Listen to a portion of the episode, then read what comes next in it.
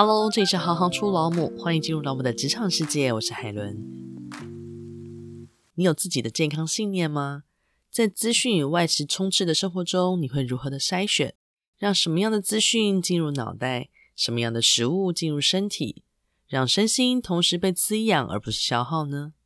本期电子报，我们特别邀请了雅格农时尚社会企业创办人，同时也是英国 Formosan Farms 创办人谭怡博士，和我们聊聊他的生活态度与主张。欢迎收听《女科技人电子报》二零二三年二月号一百八十二期客座主编的话。我在二零一二年四月赴英国前，为了分享自己一年前开始执行的新饮食方式，让我从养儿育女之后一直保持直线上升的发福趋势，恢复到大学时代的样貌。因为太多朋友看到这样的改变而好奇，我干脆组一个群组一次讲。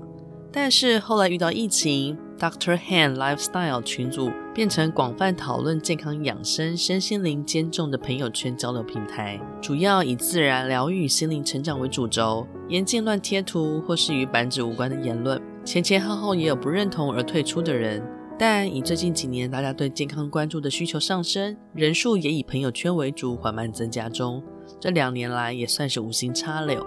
本次客座编辑期待能把我们群组共同相信的事情与更多读者分享，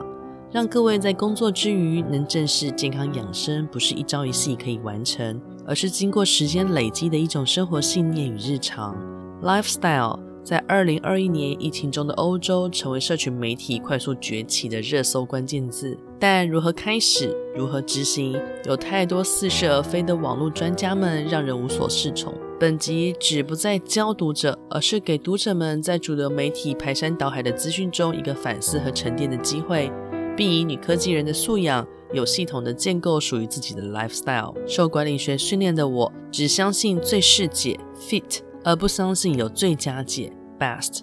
科技始终来自人性，这曾经是千禧年时流行的手机品牌广告词。当时还在远传电信工作的我，每天身上带着五只行动电话。以了解其他竞争对手的服务。刚从 MBA 毕业的我，觉得这样的行动科技生活方式很酷。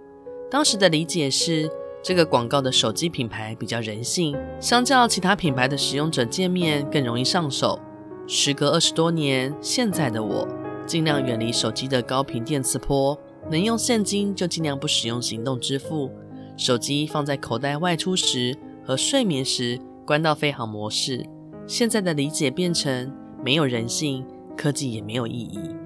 以前在大学商学院教书的时候，很多学生来找我说：“老师，我想要知道如何赚大钱。”但我总是提醒，钱再多也要换成日常食衣住行的生活所需。在高度专业分工的城市里，人与人的距离很近，但又很远。人们习惯用钱交易生活上的种种需求，不用跟店员熟，照价付钱就可以。但在乡下小镇里，不一定需要用到钱，生活所需或许都不难张罗到，很多用交换就可以满足日常。有钱不一定能买得到好货，或许有好人缘更重要。一条街可能蜿蜒一座山，与几公里外的邻居话家常，即使是嚼舌根毫无建树的八卦，人与人的距离却很近，生活所需毫不匮乏。人是需要很多温暖关系的社群。在手机上或许有十个、百个群组，每天叮叮咚咚，你是否真的有感觉？那些贴图究竟是无意识的嘘寒问暖，还是有意识的打发时间？尤其是疫情这两年，不得已的人性靠科技维系。一旦各国陆续把隔离和检疫的枷锁拿掉之后，是否觉得即使大老远跑去与家人朋友面对面聊天喝茶，还是最实在？社会科学的多重方法研究训练，让我长期从直性田野调查的观察，参与非正式访谈切入，在我最热衷的农业相关研究场域，穿梭在农民、农村社区、乡土街坊，伴随着浓浓的人与人之间的交流，截取我对研究上所需要的第一手资料，然后萃取成量化问卷调查，以满足投稿学术期刊所谓的研究人类社会与行为的科学。然而，研究是研究，我就因为这样的研究方法而沉浸于浓浓的乡土人情关系中，进而走上创业之路。想要帮助研究对象走出种种的困境，人的行为与层层复杂的社会关系，很难用自然科学的训练角度去理解这样堪称社会科学的科学。